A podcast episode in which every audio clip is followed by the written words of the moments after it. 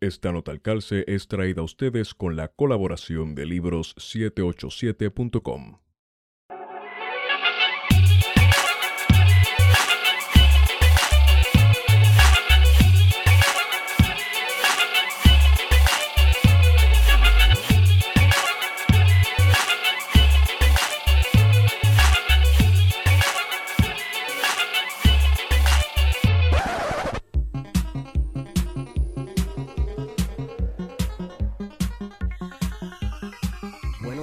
buenas tardes y buenas noches a todos y todas los que nos escuchan. Este es su podcast preferido, Plan de Contingencia.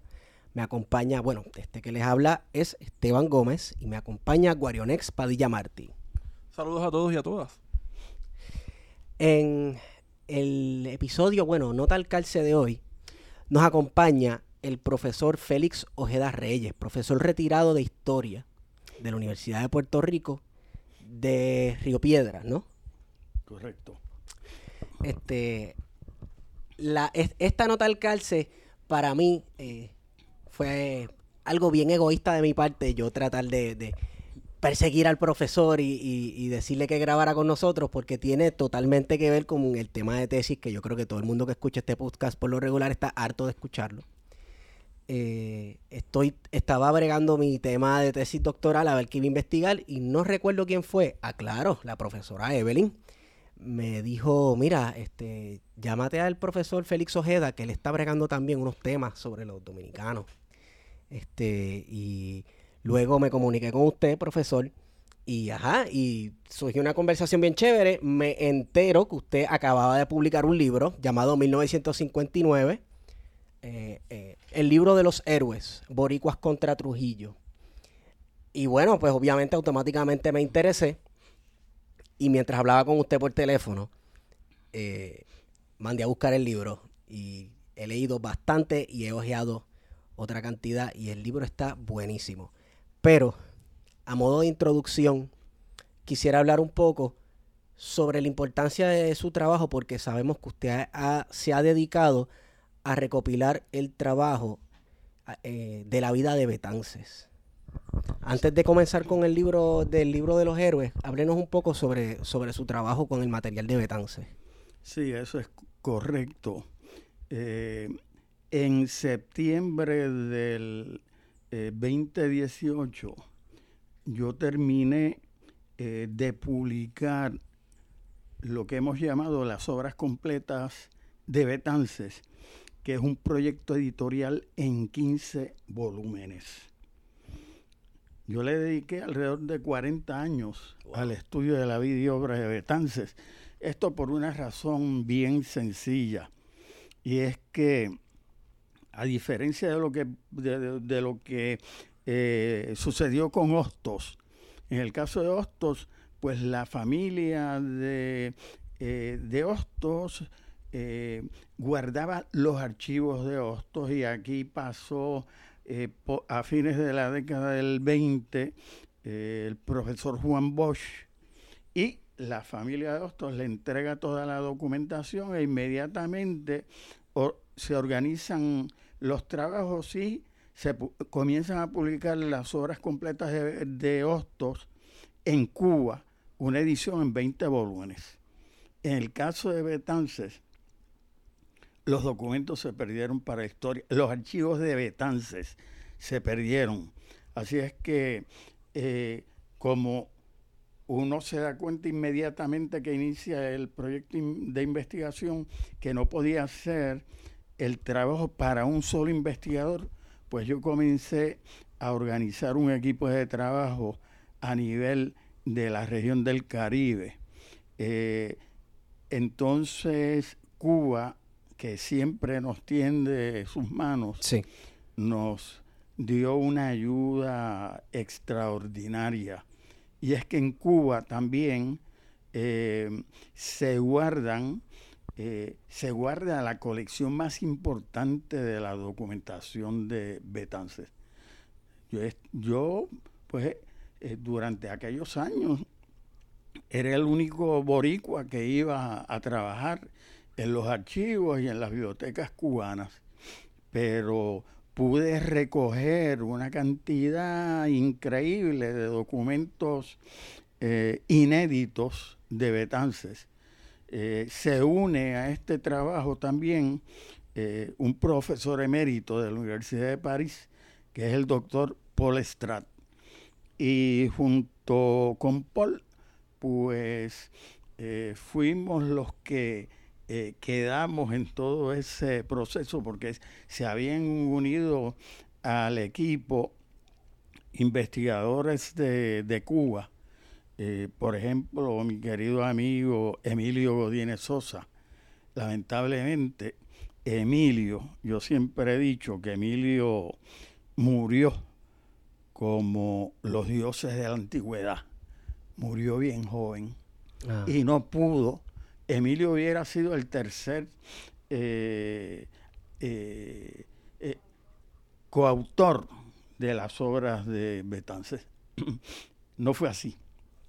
Ahora bien, entonces, eh, pues nosotros eh, hemos recogido documentos de Betances en Cuba, en Estados Unidos, en, en España, en la República Dominicana, aquí en Puerto Rico, en Venezuela, en Italia, en Francia. Y para hacer la lista corta, nos han aparecido documentos de Betances hasta en las Islas Filipinas. Wow. Así es que poquito a poco, sin pausa, eh, pero sin descanso, ¿verdad?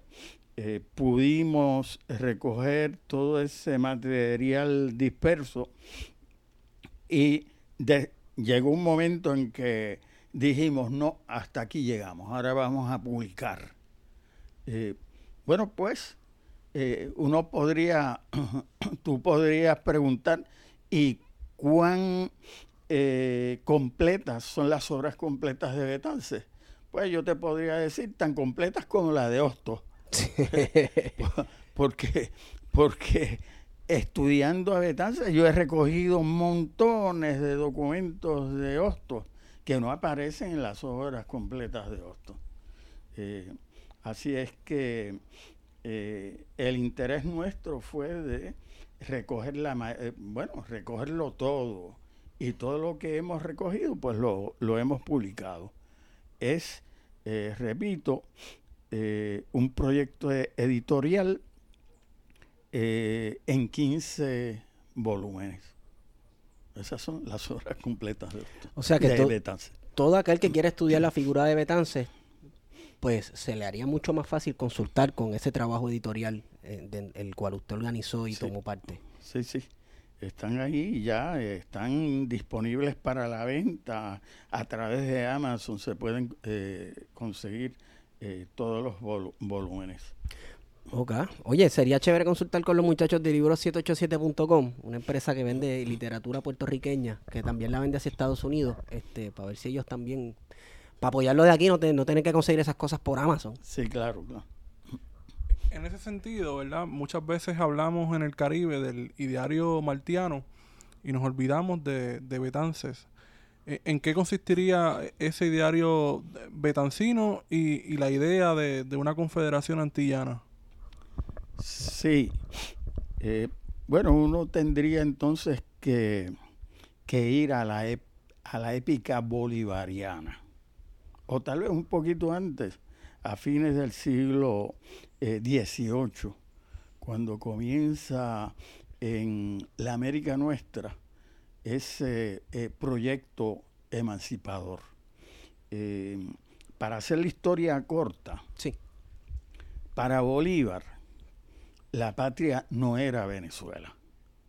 Para Bolívar, la patria era la América. Entonces, hay, hay un proyecto de unidad continental. Eh, en el caso nuestro, pues, eh, luchar por la independencia de Cuba conforme a Betances era lo mismo que luchar por la independencia de Puerto Rico o luchar por la independencia de Puerto Rico era lo mismo que luchar por la independencia de Cuba o de la República Dominicana. Por eso por esa razón se podría decir que entonces, como Puerto Rico no es una república independiente, este proceso emancipador de América completa en el cual pensaba Bolívar, luego Betances, este, no ha culminado. Claro que no. Entonces podemos ahí ir al año 1959, en el cual muchos de nosotros, especialmente los caribeñistas, eh, pensamos que se da otro, otro proceso de emancipación de América en el cual Cuba, yo diría que por tercera vez, eh, tiene que luchar por su independencia y habemos algunos que pensamos que la ganó y que todavía está reafirmando su independencia y defendiéndose eh, de fuerzas exteriores que tratan de eh, trastocar su soberanía. El año 1959, y ahora podemos entonces tocar el libro, fue un año, no sé, bien convulso. Yo creo que fue la antesala a la década del 60. Podríamos, podríamos hablar un poco de ese año 1959 en el contexto caribeño. Sí, sí, claro. 1959, como tú planteas, un año bien interesante. En Puerto Rico, por ejemplo, el 11 de enero de ese año se funda el Movimiento Pro Independencia de Puerto Rico, el MPI. Eh, eso fue en el, 50, en el 56. Unos años antes se había fundado la Federación de Universitarios Pro Independencia. Yo fui del comité ejecutivo de la FUPI y después fui y estuve en la dirección del MPI. Eh, yo llegué a la universidad eh, un año antes de que se fundara el MPI. Pero lo, lo importante, lo interesante es que eh, esa nueva organización le va a dar una virazón a la lucha por la independencia de Puerto Rico. Eso para hablar un poquito de Puerto Rico. Mientras tanto, el primero de enero del 59 ha triunfado eh, la revolución cubana. Y es eso sí que es un dato bien importante para eh, tratar de eh, introducir eh, lo que he llamado el libro de los héroes 1959, Boricuas contra Trujillo. poquito antes del triunfo de la Revolución Cubana, llega a Cuba, a la Sierra Maestra, donde se estaba peleando contra una de las dictaduras más atroces eh, de, la región, la dictadura de Fulgencio Batista. Poquito antes del triunfo de la revolución llega eh, a la Sierra Maestra un avión cargado de armas que venía desde Venezuela. Pero en ese avión también llega un eh, joven dominicano llamado Enrique Jiménez Moya.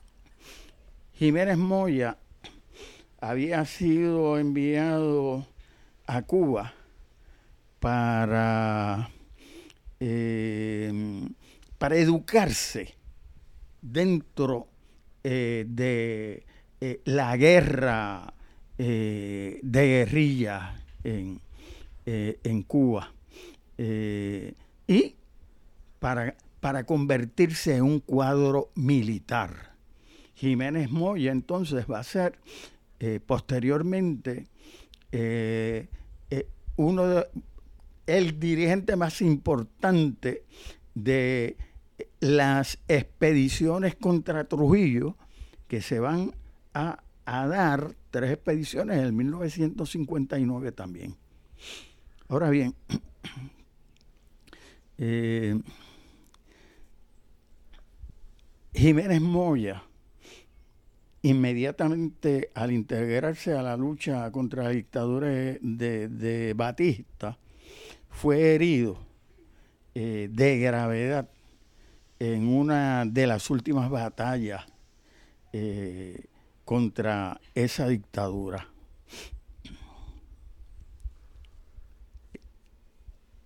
Fidel Castro tenía en alta estima a Jiménez Moya. Y de eso vamos a hablar posteriormente. Pero inmediatamente al triunfo de la Revolución Cubana, el primer viaje que da Fidel Castro, el comandante eh, Fidel Castro, al exterior, es un viaje a Venezuela. ¿Se entiende? Es para agradecer la solidaridad del el pueblo venezolano eh, y la ayuda prestada por el pueblo dominicano contra la dictadura de, de, Batista. Que aquí podemos ver otro ejemplo de que el ideal bolivariano que tanto hablaba Hugo Chávez no fue algo que él se inventó cuando llegó al poder. O sea, estamos viendo unos procesos de continuidad históricos. Exacto, y unos lazos de solidaridad claro. que se cumplen al sol de hoy. Ahora fíjate que a la llegada de Fidel a Venezuela, eh, alrededor de 100 mil personas están esperando a Fidel en el aeropuerto de, de Caracas. Pero allí, entre los manifestantes que le daban el recibimiento al comandante, pues estaban los revolucionarios, los independentistas de Puerto Rico, estaban los revolucionarios de Haití en combate contra la dictadura del doctor Duvalier, estaban también, allí había una brigada de, eh, de eh, eh, de, combatir, de compañeros eh, dominicanos. Es importante ese viaje de Fidel. Eh, es bien importante. Francisco Pividal Padrón era un cubano, eh, profesor de matemáticas en Venezuela. Francisco Pividal Padrón era un bolivariano increíble. Eh, y, y Pividal estuvo en la única reunión que se celebra entre Fidel y Rómulo Betancourt, recién electo durante ese tiempo presidente de Venezuela. En esa reunión, y Pividal estuvo allí, eh, en esa reunión entre Fidel y Rómulo Betancourt, eh, el recién electo presidente le dice a Fidel, bueno, yo estoy dispuesto y estamos dispuestos a colaborar con medio millón de dólares para eh, un proyecto contra la dictadura de Trujillo. ¿Y, Muñoz Marín qué, rol juega ahí en el 59 si alguno en ese encuentro con Rómulo. Y hacemos la, la, pregunta con toda premeditación y alevosía, porque en una sección en su libro usted categoriza a Muñoz Marín como el enemigo light de la dictadura, de la dictadura dominicana. Sí, sí. ¿Por qué? Es un enemigo light porque todos, todos ellos eran antitrujillistas, ¿verdad? Pero, eh, pero bien light eh, eh, no sería capaz Muñoz Marín, ¿verdad? De, eh, de tratar de ayudar a desarticular una dictadura que era una especie de engendro macabro de Estados Unidos. Entonces, sí, ahí este, cuando uno va a los archivos de Muñoz Marín y uno examina la documentación, ahí de, ese periodo uno ve que sí, hay manifestaciones de Muñoz en contra de la, dictadura. Pero yo me emperro en decir que era un eh, eh, que era una eh, que era un enemigo light de la de la dictadura. Como nota el calce interesante, profesor, dentro de las páginas que usted explica un poco el contexto de, de la formación de Trujillo como militar, etcétera, hay unos datos bien interesantes sobre su vida temprana, cosas que pues quien quien sea estudioso del tema conoce como lo de que era un ladrón de segunda clase que se dedicaba a robar ganado, etcétera, pero algo que yo no sabía era que él hicieron un court martialing por una violación cuando era militar y salió libre. Sí, sí, sí. Sí, bueno, salió libre también por la intervención de eh, de los militares norteamericanos que estaban en, la República. Entonces, también importante que esto, me imagino que tuvo un gran impacto sobre su formación y su visión del mundo. Eh, Trujillo fue parte de una Guardia Nacional formada para pelear y ahogar las rebeliones campesinas en República Dominicana ante la, primera y segunda invasión del siglo XX de Estados Unidos en República Dominicana, cuando se eh, toma posesión de las aduanas Sí, sí. Eh, esa, bueno, eh, Trujillo, tú sabes, llega al, poder eh, en la República en 1930. y entonces está, tiene un aliado, ¿verdad? Que, que infunde terror, que es el ejército. entonces, para uno dramatizar la dictadura de Trujillo nada más que eh, las emigraciones de los macheteros agrícolas eh, haitianos a la República y la masacre, el exterminio llevado a cabo por la dictadura contra eh, los haitianos dedicados a eh, el corte de la caña en la República Eso dramatiza, ¿verdad?, la, la brutalidad de esa dictadura. Entonces, eh, pues eh, no era la única, ¿verdad? Pues ya habíamos hablado de, Batista en, en, en Cuba, habían otras dictaduras en, en, en, la América Latina, eh, en Centroamérica y demás. Pero ya hay también eh, unas, eh, unos claros indicios y unos proyectos revolucionarios contra esas dictaduras. Mira, yo hablé de, de que Rómulo Betancourt iba a entregar medio millón de pesos para una posible expedición contra Trujillo. Sí. Eh, se entregó, se entregaron unos dineros, pero no llegaron al, medio millón. Eh, eh, el comandante Delio Gómez Ochoa y Francisco Pividal, que ya mencioné anteriormente, pues fueron nombrados por Fidel para que viajaran a Venezuela a recoger el dinero prometido. Y entonces llevaron a Cuba 200 mil dólares. Ábrenos un poco sobre la figura de Delio. De, Delio Gómez Ochoa. De Delio Gómez Ochoa, que creo que fue instrumental para usted hacer su libro. Sí. Eh, pero permíteme un, claro. un paréntesis.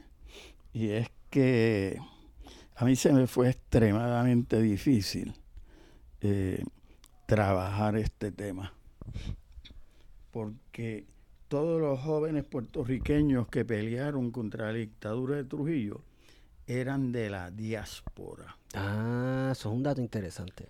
Entonces, conseguir desde Puerto Rico, conseguir a amigos y familiares de esos combatientes en Estados Unidos, eh, pues resultaba extremadamente difícil. Entonces, yo me comuniqué con los compañeros del partido eh, cubano para que nos ayudaran, porque yo creía que eh, todas las respuestas a mis preguntas estaban en archivos eh, cubanos. Pero no fue así. Y por una razón bien lógica, en el 1959 triunfa la revolución y se inicia inmediatamente ese proceso para ir organizando estas tres expediciones contra Trujillo. Pero entonces, entonces no se, no, no se había institucionalizado todavía en Cuba la seguridad del Estado. No habían archivos de, de, de, de, estos asuntos. No habían. Entonces, cuando me comunico con los cubanos, ellos me dicen, mira Félix, aquí no teníamos nada sobre ese tiempo. Pero el comandante Delio Gómez Ochoa va a ir a la República Dominicana y tú te entrevistas con él allá, en la República. Y entonces, pues yo fui a la República, eh, conocí al comandante y, y, conocí a otros dos sobrevivientes. Eran los tres sobrevivientes durante ese periodo. Hablamos de sobrevivientes porque la invasión no fue exitosa y mataron a la mayoría, ¿no? Sí, e, eso fue terrible. Mataron a casi todo el mundo ahí. Todos los puertorriqueños que iban en las expediciones fueron asesinados brutalmente. Todos los venezolanos fueron asesinados. Jóvenes, jóvenes de algunos de 17 años, 20, 21 años, ¿verdad? Pero voy a hablar ahora que, hablo de los venezolanos, eh, porque en una ocasión estando en la en Dominicana, eh, incluso con el comandante Delio Gómez Ochoa, eh, yo conocí al comandante Douglas Bravo. Douglas, pues desde bien joven eh, se había incorporado al Partido Comunista de Venezuela. Y Douglas, a nivel del 59, dirigía el, el buró militar del partido venezolano. Y Douglas Bravo me decía que él fue el responsable de reclutar a casi la mayoría de los jóvenes venezolanos. Eh, ahora bien, un dato interesante que me decía Douglas es que Fabricio Ojeda, interesaba integrarse en las expediciones contra Trujillo. Pero entonces la resistencia dominicana le aguanta, aguanta, aguanta, aguanta. Este, eh, no le dieron permiso por lo que se aproximaba. Y es que en Venezuela, posteriormente, eh, ya a nivel de los años 60 se inicia una guerra de guerrillas, una guerra que durará 20 largos años. Entonces Fabricio Ojeda, que era un individuo de un renombre eh, increíble, eh, había luchado contra la dictadura de Pérez Jiménez, presidía la Junta nosotros podemos hacer un paréntesis aquí. Sí, sí, sí. porque estoy esperando una llamada. Sí, sí, sí. sí.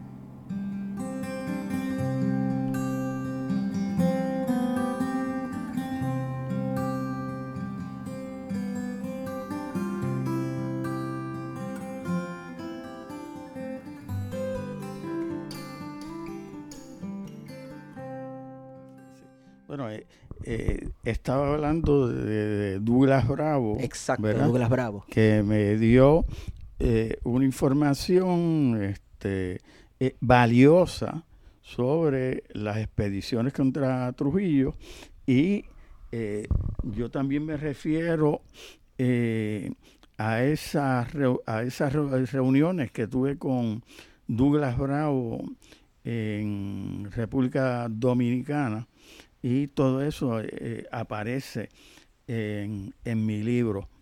yo voy a hacer un otro paréntesis aquí para decir que el 7 de marzo, el 7 de marzo, a las 4, eso es sábado, a las 4 de la tarde se va a presentar eh, el libro de los héroes 1959, Boricuas contra Trujillo.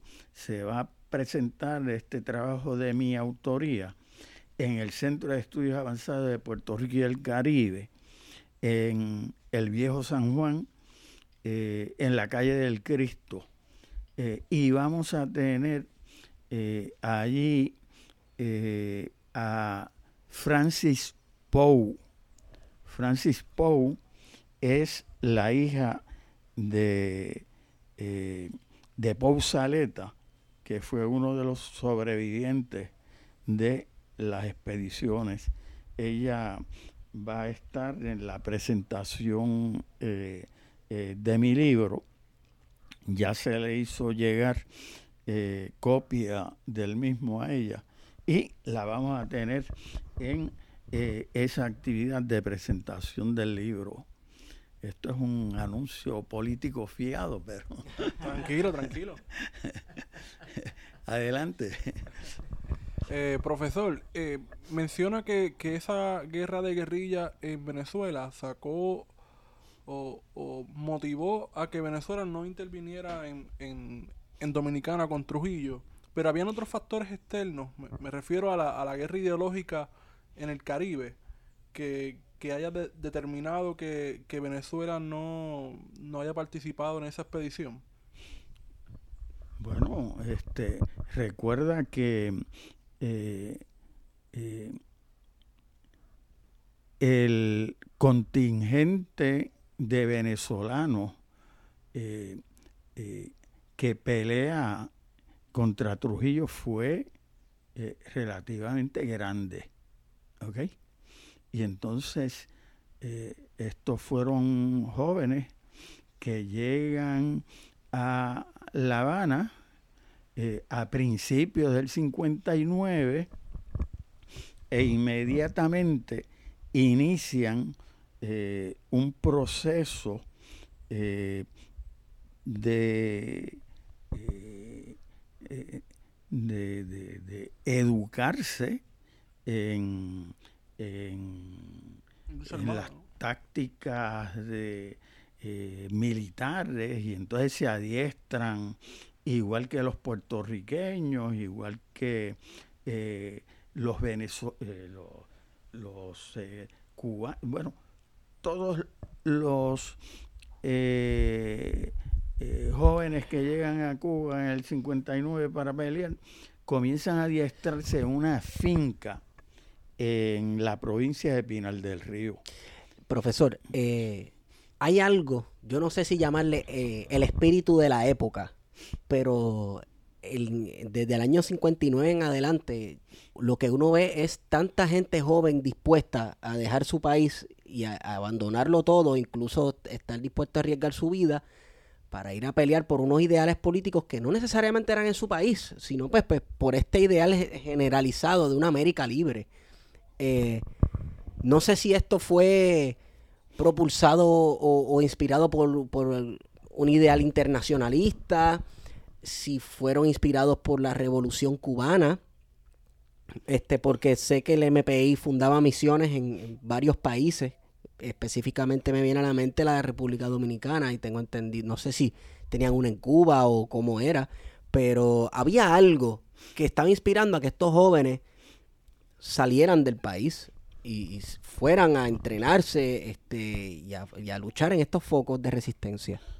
Bueno, es que tenemos que volver eh, a esas ideas que se generan desde la, desde la épica bolivariana.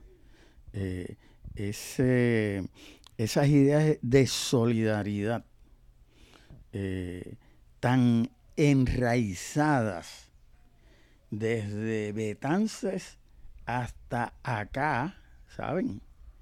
Porque eh, hay que tomar en consideración, mira, este, y de esto podemos hablar también, pero eh, eh, Puerto Rico es un país de muchísimos héroes, héroes y de muchísimos mártires también, tú sabes. Y, y, y esos héroes y mártires no tan solo eh, están relacionados con la República Dominicana. Eh, puertorriqueños que pelean también eh, contra la dictadura en Nicaragua durante el proyecto del Frente de Liberación Nacional de, de Nicaragua, tú sabes. Eh, es decir, que siempre este, los pueblos en lucha están dispuestos a, compartir sus cuadros políticos y militares con otros países en lucha. en el este, caso de nosotros, una colonia, que tenemos personas, hombres y mujeres dispuestos a ir a, combatir a esos espacios eh, que en, sí mismos están adelantando el proyecto de Puerto Rico, la incorporación de Puerto Rico a ese proyecto bolivariano de, América Latina, de nuestra América. Sí, sí, este eh, se ve claramente, tú sabes, en, desde la fundación del MPI, por ejemplo. Eh, mira, desde antes, la Federación de Universitarios Pro Independencia, eh, pues nosotros éramos unos jóvenes eh, nacionalistas, pero también teníamos, eh, bueno, cuántas actividades nosotros no participábamos con, en piquetes y en actividades de calle contra la dictadura de Trujillo. La, el consulado de, la República Dominicana estaba ahí en Atorrey. Nosotros marchábamos de, Río Piedras allí a Atorrey a, a, manifestarnos en contra de la dictadura. Es decir, que hay unas ideas y esas ideas vienen, ¿verdad? Eh, y, me empeño en decir desde el siglo XIX y son las ideas de Betances el imaginario de la Confederación Antillana, ¿no? Sí, claro, claro.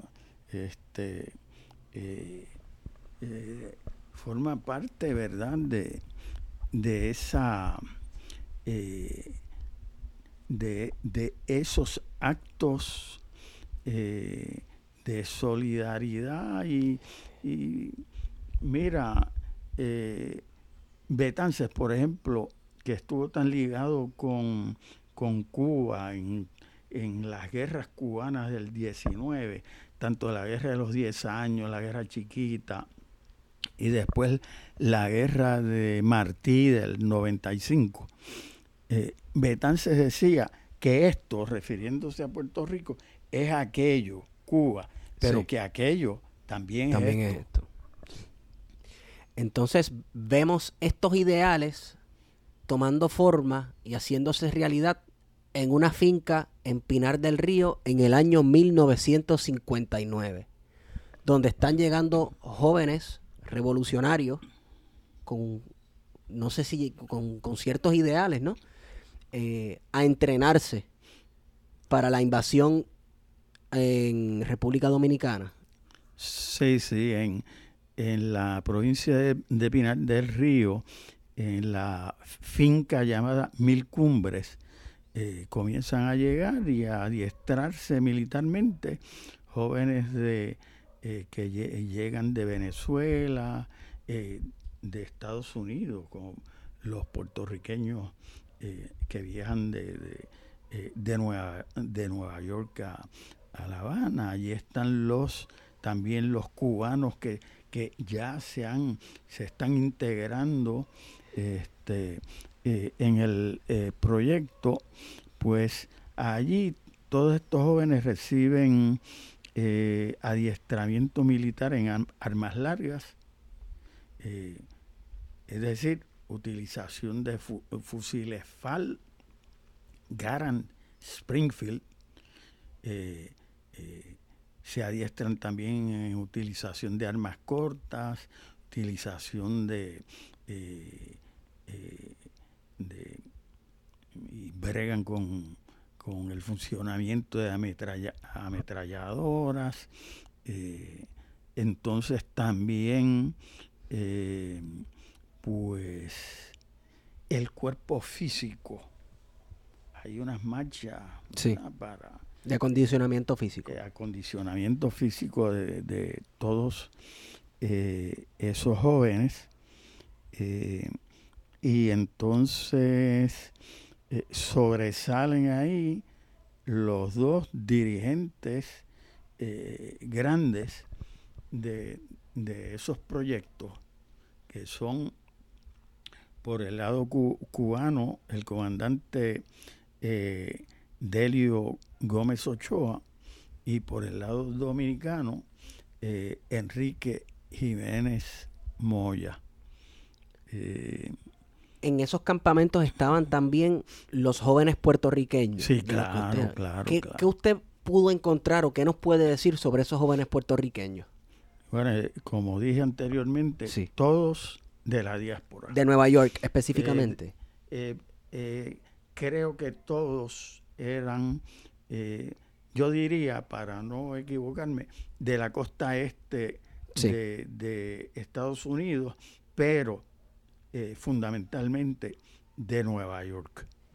Eh, mira, los nombres de estos jóvenes. el primero que voy a mencionar es David Cherboni. Y este es un joven puertorriqueño eh, que nació eh, en una barriada, el Polvorín de Hormigueros.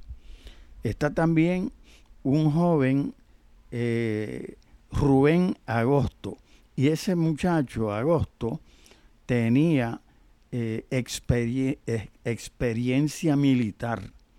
Había combatido en Corea por el servicio militar obligatorio. Eh, Luis Ramos, yo no tengo, eh, yo no tengo casi ninguna información de este joven. Eh, Juan Reyes Reyes, no tengo casi información de él.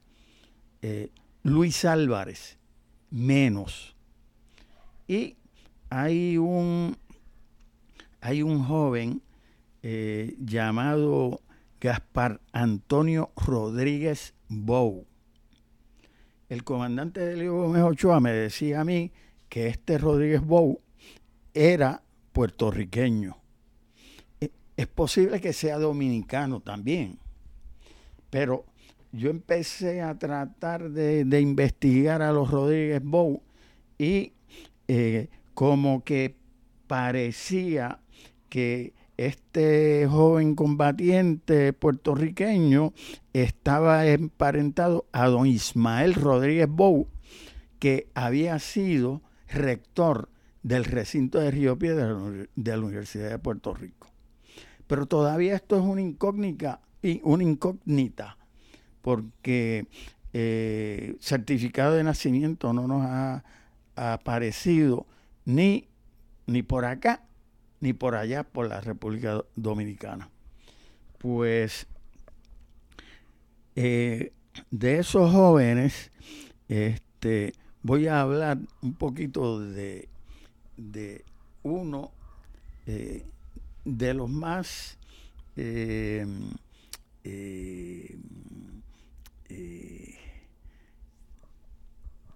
de los más bueno todos todos esos jóvenes eh, fueron jóvenes bien destacados, ¿verdad? Imagínate, esa, esa dación, estaban dispuestos a dar la vida por, y, pusieron el pecho a las balas eh, contra la dictadura y, y, el corazón por, por el pueblo y por la libertad del pueblo dominicano. ¿Sabemos si estos jóvenes tenían una alguna relación con los movimientos sociales o políticos en la costa este que estuviesen vinculados con el independentismo en Puerto Rico? Bueno, eh, todos esos jóvenes estaban, eh, estaban integrados a el movimiento antitrujillista eh, eh, localizado en, Nueva York. Había unos centros dominicanos importantes, tanto en la costa este de Estados Unidos, aquí en Puerto Rico había un, nutrido grupo, había montones de grupos antitrujillistas, en Venezuela también, en Cuba. Ahí, eh, eh, ahí estaban localizados estos grupos antitrujillistas, pero esos grupos son eh, pro independencia de Puerto Rico también. Pero estaba hablando de este muchacho, David Cherboni David Cherboni, pues se va a destacar este, eh, como combatiente y eh, parece que era un fenómeno eh, utilizando una metralleta corta. hubo un momento cuando hay una confrontación. David Cherboni llega en la expedición aérea aérea, los que llegan por Constanza el 19 de junio. Eh, entonces, eh, David Cherboni queda con el grupo de Gómez Ochoa, ¿verdad? Entonces, hay una confrontación en la que un joven dominicano sale eh, gravemente herido por los balazos que recibe de tropas de la dictadura, eh, a ese joven dominicano eh, las balas le, le, eh, le, rompen la, la, columna vertebral. tienen que utilizar morfina para... Pero el, el joven dominicano ya sabía que, bueno, era iba, iba a morir, entonces saca eh, el, un cuchillo, eh, lo que usaban eran unos cuchillos de, los mismos de la infantería de Estados Unidos, esos cuchillos, eh, me decía el comandante Delio Gómez Ochoa que tienen unas estrías al frente que cuando entran, por ejemplo, a nivel del cuello, pues producen una hemorragia, pero interna, por las estrías esas que tiene el, cuchillo. Entonces, el joven dominicano lo que hace para no entorpecer el movimiento de la tropa, pues trata de, liquidarse él mismo, eh, espetándose el cuchillo en el cuello. Entonces, ese joven dominicano había hecho una amistad extraordinaria con el puertorriqueño David Charboni. Entonces David Charboni cuando ve aquello trata de quitarle el cuchillo eh, al dominicano, pero con ese cuchillo va a donde unos soldados de la dictadura que habían eh, eh, matado en esa confrontación, y entonces comenzó a acuchillar en la cara a uno de los soldados de la dictadura. Eso no es de un revolucionario. El, eh, eh, el comandante Delio Gómez Ochoa tuvo que eh, reprenderlo frente a la tropa y le quitó las armas. Yo le pregunté al comandante, bueno, eh, Delio, cuando usted le devolvió las armas a David Cherboni, y me dice, al otro día. Así es que, pero entonces, este joven puertorriqueño este, estaba por fuera.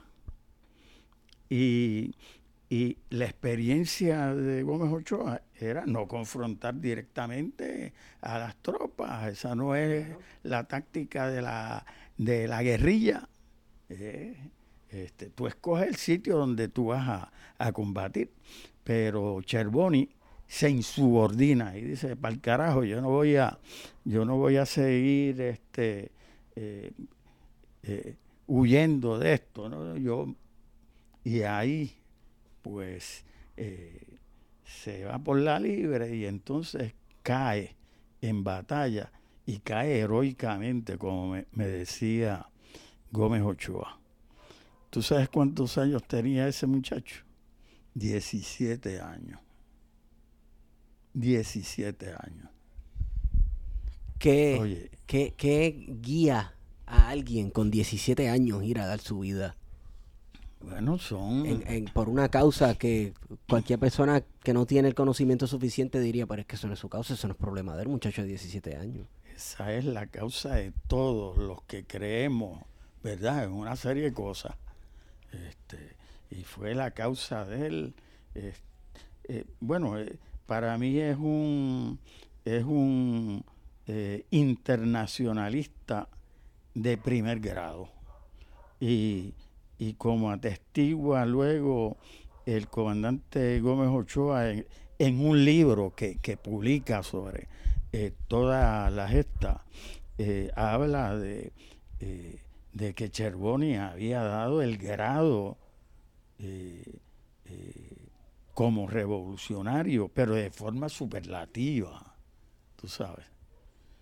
Esa, esos son los actos que uno eh, encuentra entre estos jóvenes eh, internacionalistas eh,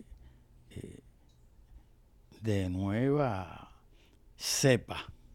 Profesor, hay una anécdota en su libro sobre un joven de madre dominicana. Él tiene una conversación con ella. ¿Nos puede contar un poco sobre eso?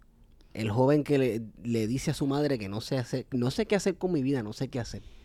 Ah, bueno, ese era otro joven eh, eh, dominicano que eh, tenía más o menos por la edad no estaba apto para ir a sí. pero pero él el, el, el pai de él iba fue otro de los expedicionarios sí.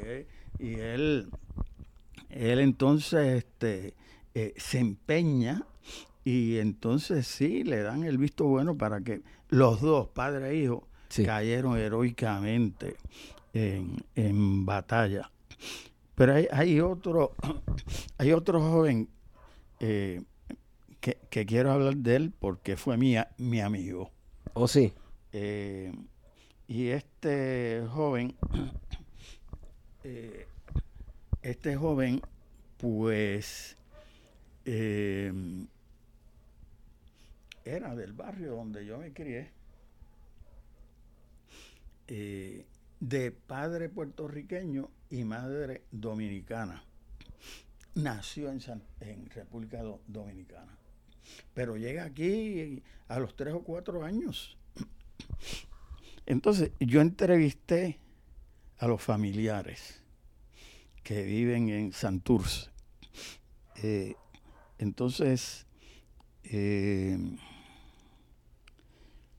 una de las hermanas de él me decía que cuando él era niño, pues vivían en Carolina y allí este amigo mío que cae heroicamente también en la República, que se llamó Miguel Ángel Menéndez Vallejo, pues mientras vivía la familia en Carolina, hizo amistad con otro niño de Carolina que se llamaba Roberto Clemente.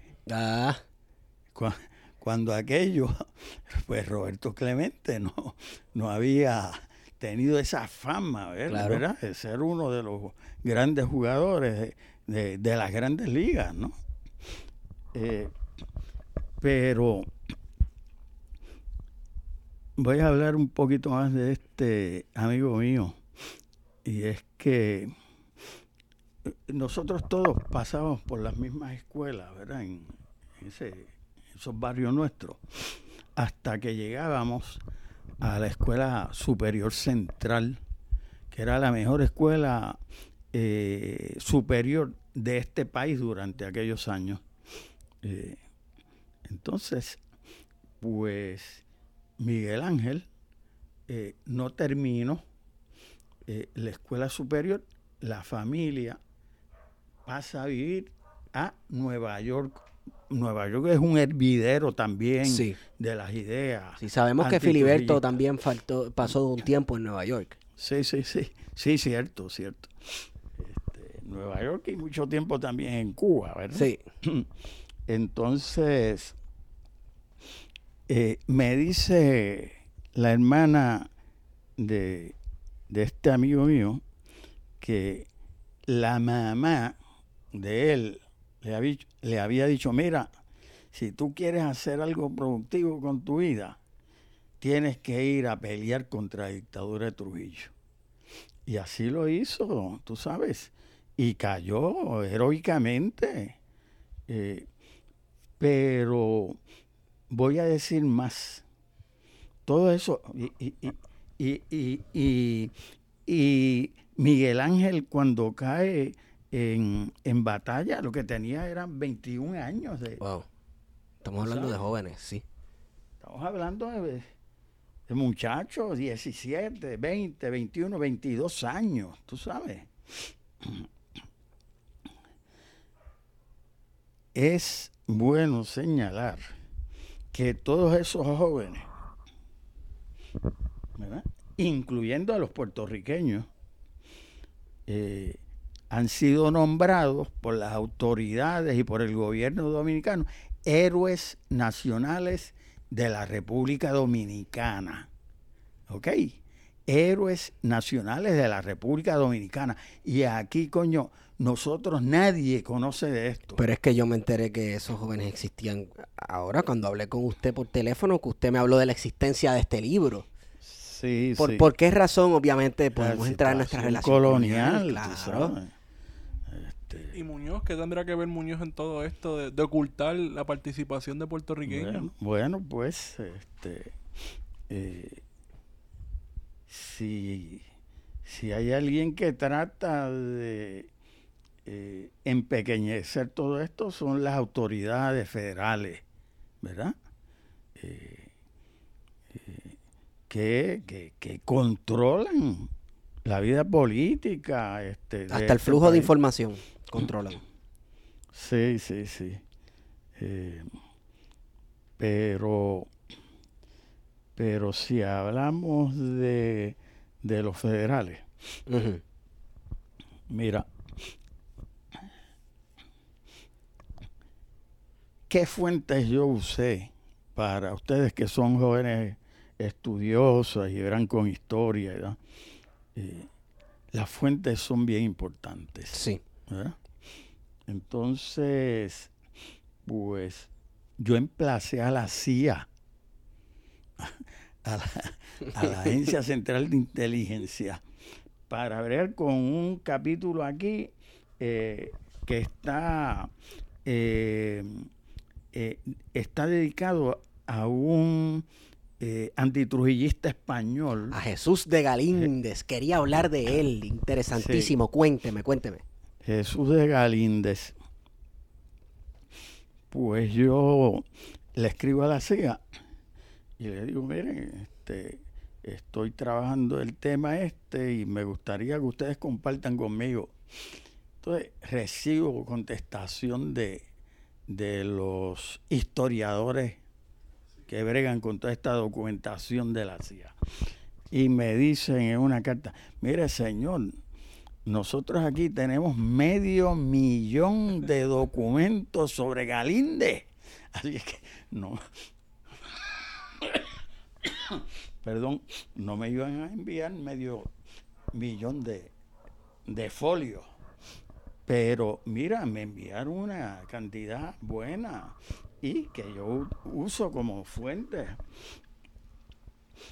¿Qué otra fuente estamos usando? Bueno, pues eh, yo a través del Freedom of Information Act, pues emplacé al Departamento de Estado para que desclasificara eh, la documentación entre la Embajada de los Estados Unidos en la República Dominicana y, y Trujillo y el Departamento de Estado en Washington. Pues los federales me dicen, mire, aquí hay mucha documentación clasificada. Eh, bueno, para hacer la historia corta, tardaron varios años, pero por lo menos tuvieron la gentileza de escribirme y decirme, mire, nosotros hemos desclasificado esa información. Si usted quiere examinarla, tiene que ir al a los archivos nacionales. Me imagino que llena de tachones. Sí, sí, claro, claro. Eh, a los archivos nacionales en College Park, en Maryland. Eh, y yo me fui para allá a examinar y recogí ahí una información valiosa. Ahora, ahora yo le digo a ustedes, cuidado, porque esas son fuentes tóxicas. Esas son las fuentes del enemigo. ¿Ok? Eh, esas son las fuentes de los amigos de Trujillo. ¿Ok? Entonces, eh, eh, pero esas fuentes no se pueden tirar al zafacón tampoco. Entonces, ¿qué, ¿qué hace el investigador de la historia? El investigador lo que tiene que hacer es separar el grano de la paja. Utilizar otros documentos, otras fuentes para darle veracidad a algunas de esas cosas. Eh, hay que someter esas fuentes tóxicas a una crítica severa eh, para tratar de llegar a unas eh, conclusiones. Pues eh, yo, yo utilicé eh, eh, muchas de esas, muchos de esos documentación, mucha de esa documentación. ¿Y qué descubrió sobre Jesús de Galíndez o qué pudo confirmar sobre Jesús de Galíndez con esa documentación? Porque en su libro yo leí una serie de cosas que yo ni estaba enterado de ella sobre Jesús de Galíndez. Sí. Jesús de Galíndez es una figura que se, se le da, se le ha mirado ¿verdad? Con un lente positivo por ser antitrujillista y ser una de las víctimas notorias. Y por su publicación, ¿no? El libro, del, libro en que se, se mencionan las torturas del trujillismo. Sí, por su, su, tesis doctoral.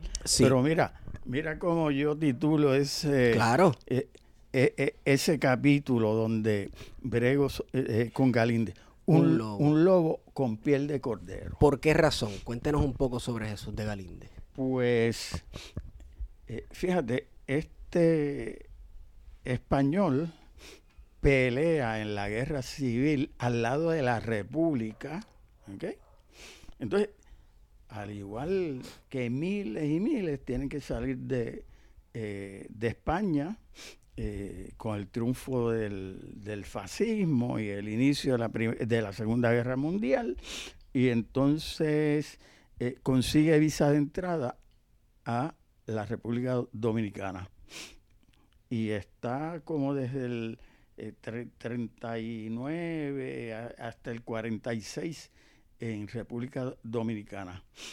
Y este eh, Galíndez era un académico, ¿sabes? Eso, eso, yo, yo voy a, yo voy a hacer unas críticas, pero hay que reconocer eso. Este hombre era un académico.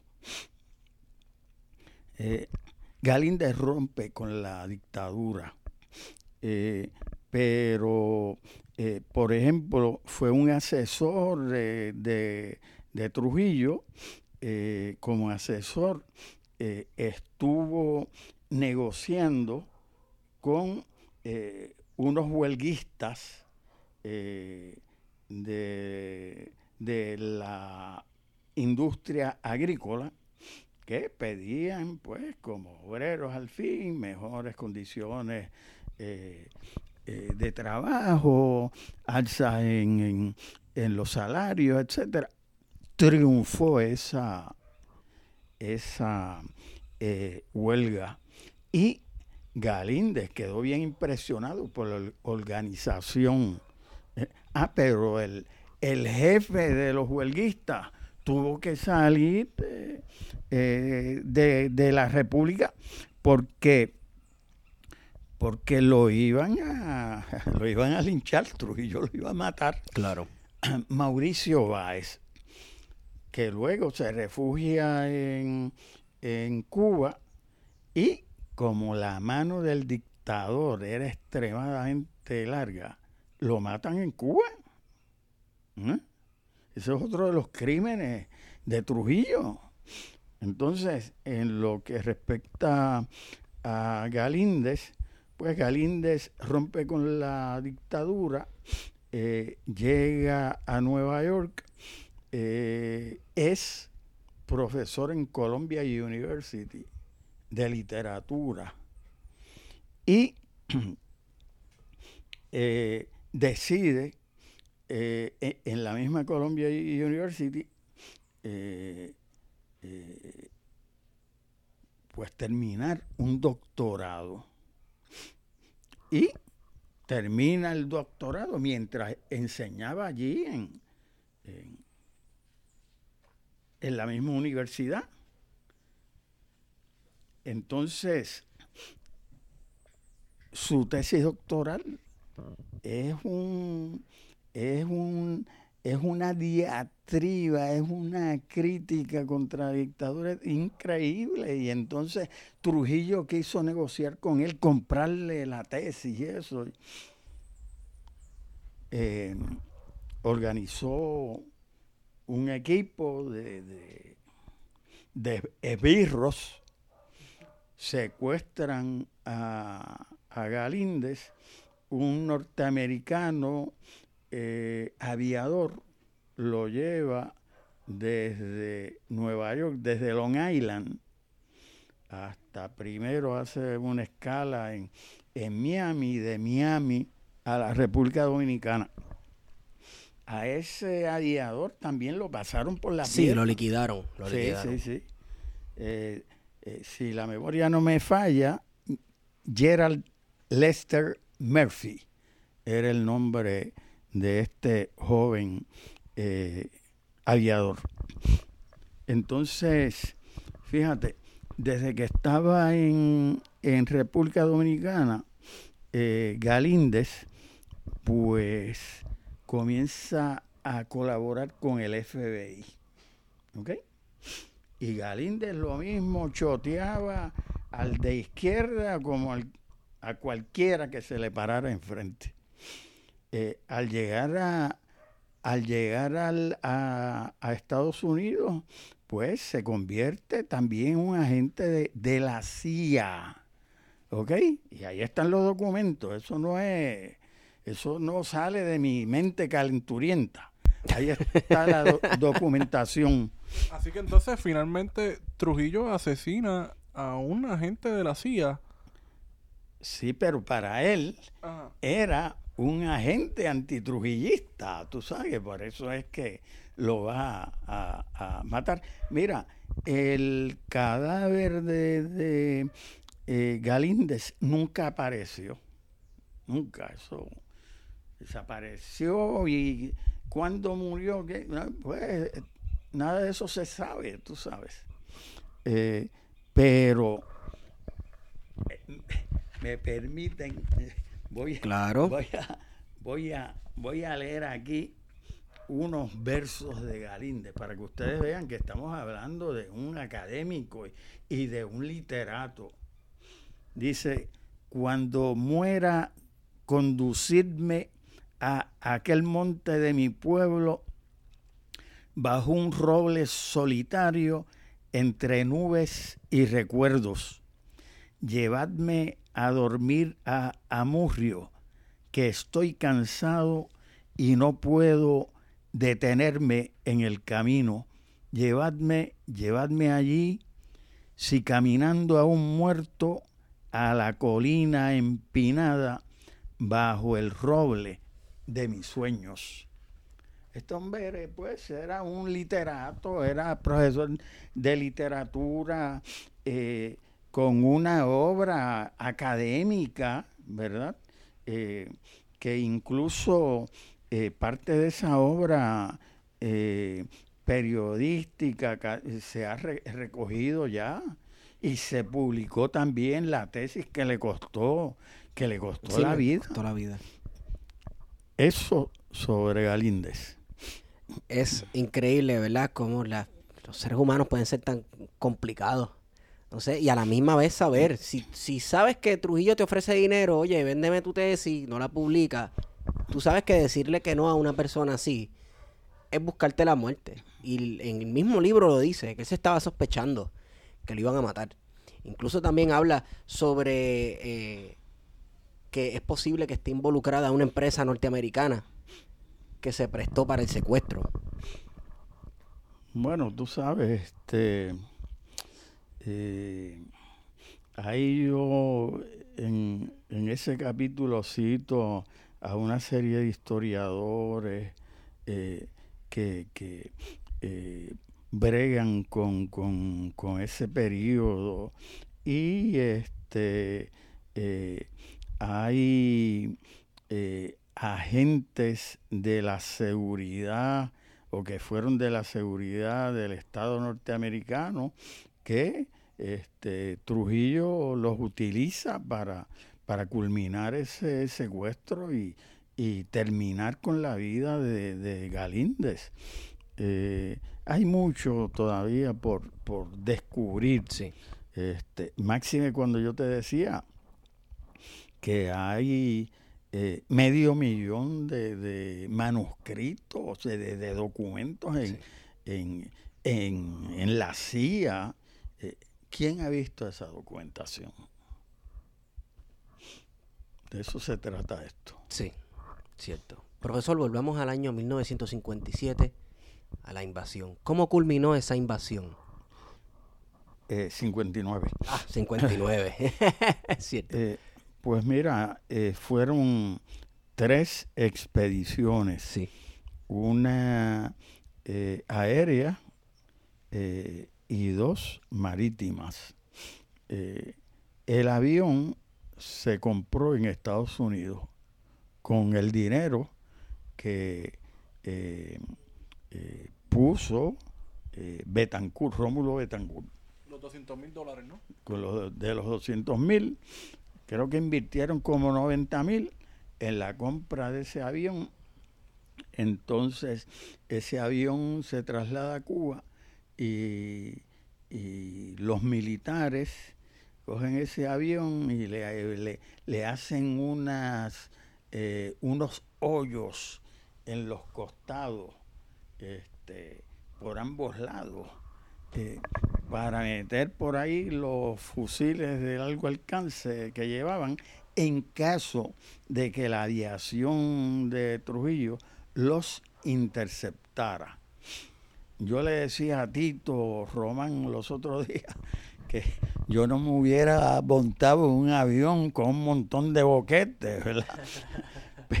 Pero esos boquetes dramatizan la realidad eh, eh, eh, que, que se está viviendo en eso. La complejidad de esa misión. También. Y lo peligrosa de esa misión.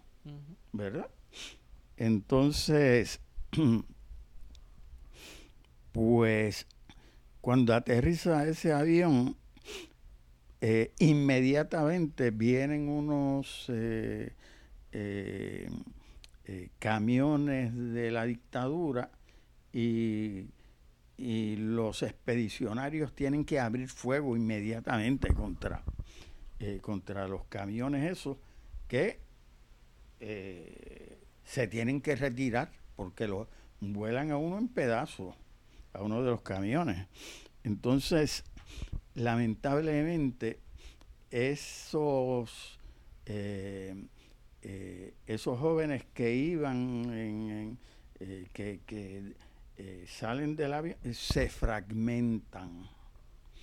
Y a mí, pues, me decía en la República Dominicana, Poncio Pousaleta, que fue uno de los sobrevivientes, me decía, mira, esa fragmentación fue también una de las causantes de la derrota. Eh, aquello comenzó a atomizarse. Y entonces, pues, eso eh, lo tuvieron que pagar caro. Porque entonces se fueron eh, fragmentando el, la primera expedición que iba por, por aire. las otras dos expediciones van por van por eh, mar. Y Cuba, pues, eh, pone estos dos eh, barcos a disposición De, los expedicionarios. Entonces, la dictadura estaba esperando ya a las expediciones marítimas y desde que llegan es a, tiro limpio, eh, bombazos, napalm contra... Eh, de, de, las expediciones no quedó nadie absolutamente, todos fueron eh, asesinados. Entonces las tropas de la dictadura estaban esperando estas invasiones. Bueno, estaban esperando las dos invasiones eh, marítimas. Marítimas. ¿Cómo se enteraron? Porque eh, eh, cuando, cuando desembarca el avión por Constanza, que tienen que salir los expedicionarios inmediatamente, a uno de los expedicionarios se le cae una mochila y ahí, ahí van todos los planes de las invasiones. Y ya pues este, eso estaba en manos de la dictadura y ya estaban esperándolos. Este, eh, pero eh, liquidaron las expediciones. Pero, pero fíjate que inmediatamente eh, particularmente la juventud dominicana, pues eh, esas expediciones fueron, fueron eh, eh, un polvorín y se incendió toda la pradera dominicana entonces. De ahí sale el movimiento revolucionario, 14 de junio, que lleva el nombre del 14 de junio, porque ese fue el día en que llegaron las expediciones, la expedición aérea. Y, y fue acaso un fracaso o podemos hablar en palabras de Gómez Ochoa de la victoria de los caídos. Yo creo que tenemos que hablar de la victoria de los caídos. Cayeron, pero años y unos cuantos meses más tarde caía también el tirano a tiro limpio, el magnicidio contra, contra Trujillo. Así es que, eh, así es que, eh, mira, pues eh, hubo una victoria de los caídos. Y yo creo que para cerrar podemos decir eh, que aquellos jóvenes eh, que iniciaron esas eh, tres expediciones, bueno, pues son héroes, son mártires, son héroes nacionales de la República Dominicana. Mira, se ha desarrollado una extensión, se fabricó una extensión del Panteón Nacional. Y ahí en esa extensión del Panteón Nacional están enterrados esas osamentas que se han podido rescatar de los expedicionarios. Eh, caídos. Así es que eh, por eso eh, yo he titulado esta publicación el libro de, los héroes. Sí. Este, y, es un extraordinario ejemplo de solidaridad entre los países de la región del, del, Caribe y de, y de nuestra América. ¿Cree usted que llegará a haber el momento en el cual héroes como los, como los que mencionó ahorita, como estos puertorriqueños, sean honrados en Puerto Rico? Bueno, estamos tratando de que así sea, ¿verdad? con, con eh, esta eh, publicación. Este, y, y, yo creo que sí, que eh, poco a poco vamos a poder eh, eh, testimoniar, ¿verdad? La, eh, y agradecer la solidaridad de estos jóvenes puertorriqueños caídos luchando por la libertad del pueblo, dominicano.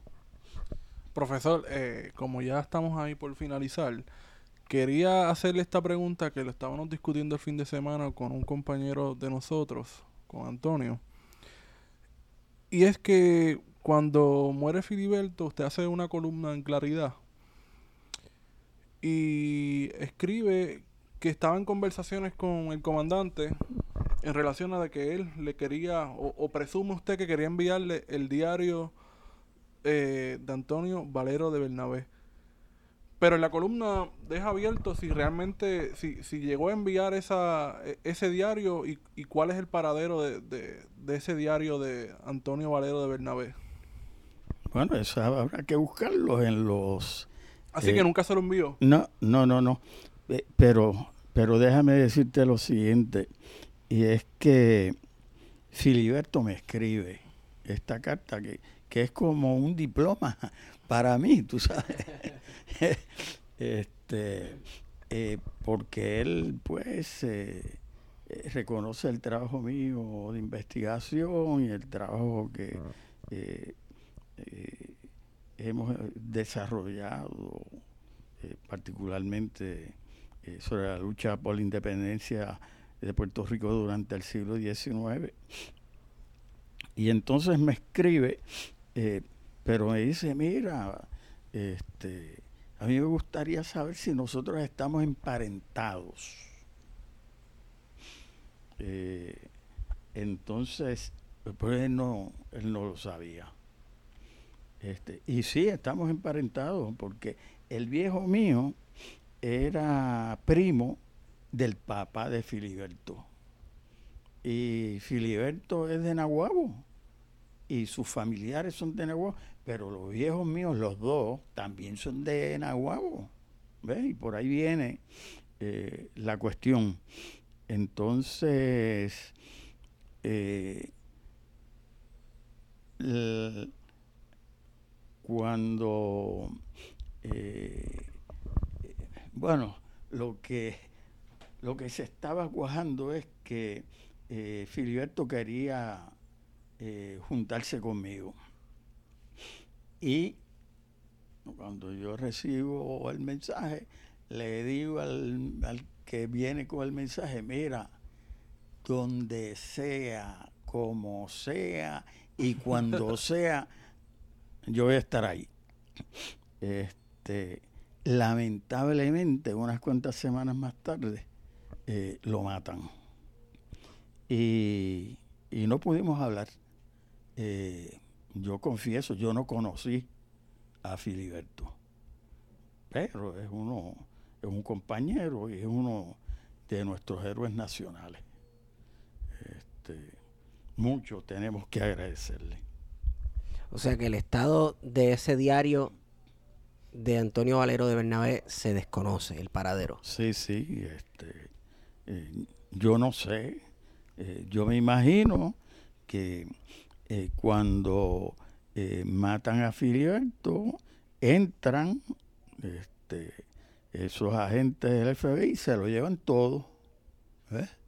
Así es que eh, yo me imagino que, que ese diario debe estar en, en algún archivo, porque la experiencia que yo tengo es que el americano lo guarda todo.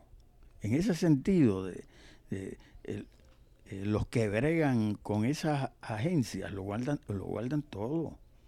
Y a lo mejor un día de esto, pues, eh, aparecerá copia de ese diario eh, de uno de los grandes eh, eh, héroes eh, e internacionalistas nuestros. Que peleó con Bolívar en la gesta, eh, eh, en las luchas por la independencia eh, de, de la América Latina, ¿verdad? Sí. Y sabemos que ese diario existe. Eso de- definitivo. Yo, yo imagino que fue una copia de ese diario que le entregaron a, a Filiberto y él quería entregarme a mí. Pues lamentablemente no fue así. Bueno, estamos. Este profesor, gracias por la hora que nos ha dado. Gracias por este libro tan chévere, el libro de los héroes 1959, Boricuas contra Trujillo. Profesor, ¿nos puede repetir la fecha de, de la de la presentación? presentación, sí. El libro se va a presentar el sábado eh, 7 de marzo en el Centro de Estudios Avanzados de Puerto Rico y el Caribe a las 4 de la tarde. Esto es en el Viejo San Juan, en la calle eh, del Cristo. Eh, así es que allí eh, presentando el libro va a estar también Francis eh, dominicana, hija de uno de los sobrevivientes de las expediciones. Lamentablemente el padre de Francis, eh, Poncio Pousaleta, murió hace algunos años atrás. ¿Estamos? Estamos. Entonces, este, con esa hemos ido con ustedes. Plan de contingencia.